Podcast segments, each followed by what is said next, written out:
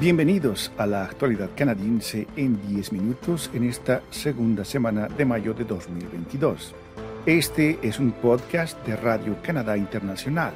Desde Montreal les saluda Rufo Valencia. Estos los titulares de la semana. Aumenta en Canadá la amenaza del extremismo violento. Ottawa ajusta su proyecto de ley para garantizar que los compradores de armas de fuego tengan una licencia. Indígenas dicen que Quebec ignora su petición de exención del proyecto de ley 96. Gobernadora General dice que las lenguas indígenas son marginadas permanentemente en Canadá. Canadá considera la idea de unirse al escudo antimisiles de Estados Unidos.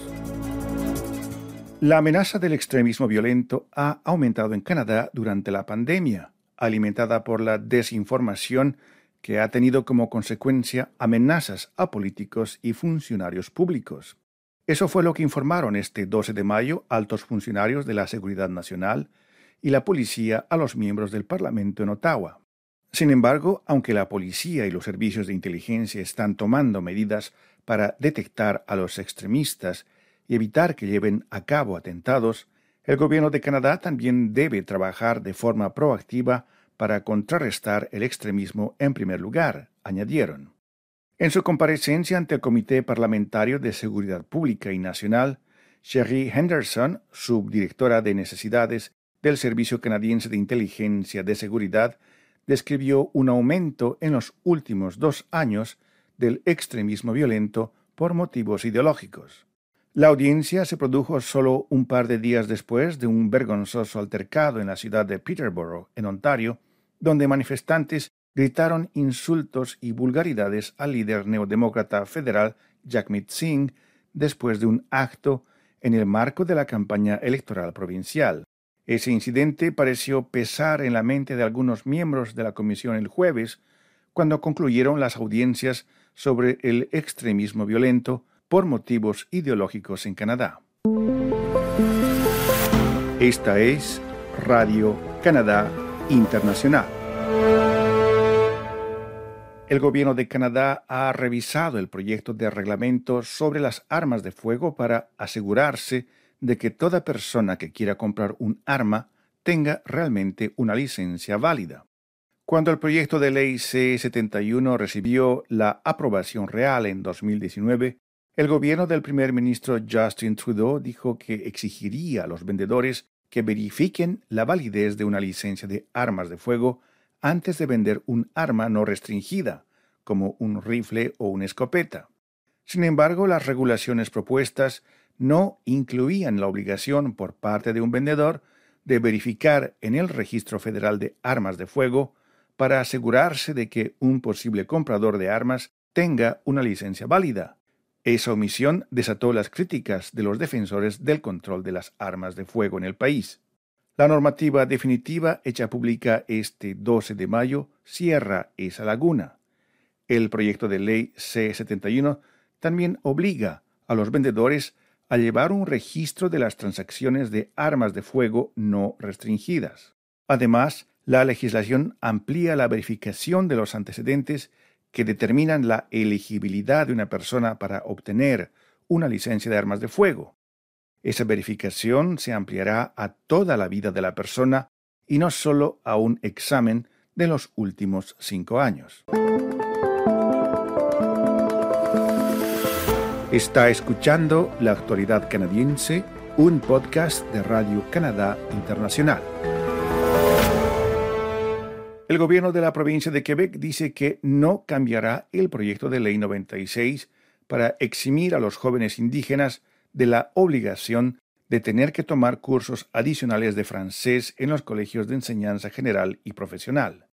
Esto a pesar de las crecientes peticiones de los líderes de las primeras naciones que dicen que sus esfuerzos para reconstruir sus propias lenguas y culturas están en peligro. La gran jefa de Kahnawake Kashenehawe Sky Deer, que dio una conferencia de prensa en la legislatura provincial este 10 de mayo, junto con el jefe indígena Ghislain Picard de la Asamblea de las Primeras Naciones de Quebec y Labrador, y el jefe de la Primera Nación de Gaspeyac, John Martin, dijo que su comunidad llevará a cabo acciones de protesta hasta ser escuchada.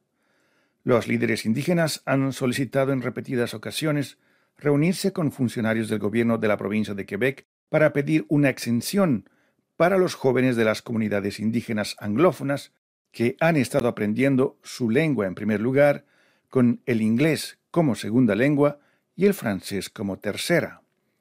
Simon Jolin Barrette, ministro responsable de la Carta de la Lengua Francesa en la provincia de Quebec, que presentó el proyecto de ley, afirma que las leyes lingüísticas de Quebec deben aplicarse a todos y que no estaba previsto hacer ninguna excepción. Los líderes de las primeras naciones afirmaron que no le corresponde al gobierno de Quebec proteger las lenguas indígenas, sino respetar el derecho de sus comunidades a gobernarse a sí mismas. Lo que el gobierno debería hacer es reconocer y respetar las lenguas y culturas indígenas que llevan aquí más tiempo que la propia existencia de Quebec, dijo Kashenehawe Skydeer, gran jefa indígena de Kanawake.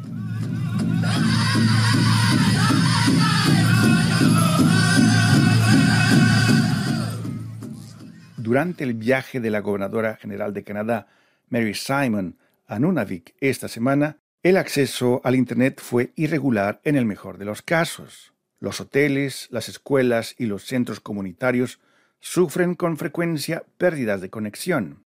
Este es solo uno de los retos a los que se enfrenta el norte de Canadá, dijo Simon, y es también una de las realidades que muchos canadienses no conocen. La gobernadora general de Canadá dijo que es necesario comprender que las culturas indígenas también dependen de sus lenguas para mantener viva su cultura y su identidad, y añadió que las escuelas residenciales provocaron la extinción de muchas lenguas indígenas en Canadá. La polémica en torno al hecho de que Simon no hable el francés ha sido noticia desde su nombramiento. Dijo que ella seguía comprometida a aprender esa lengua oficial, pero señaló que en lugar de darles la misma importancia que a las dos lenguas oficiales, las lenguas indígenas están siendo marginadas todo el tiempo en todo el país. Creo que hay que hacer un esfuerzo mucho mayor para acoger las lenguas indígenas, apoyarlas y ayudar a promover su uso, no solamente en un sentido académico, sino en las familias y las comunidades, destacó la gobernadora general de Canadá. Gracias por escuchar nuestro podcast La actualidad canadiense en 10 minutos.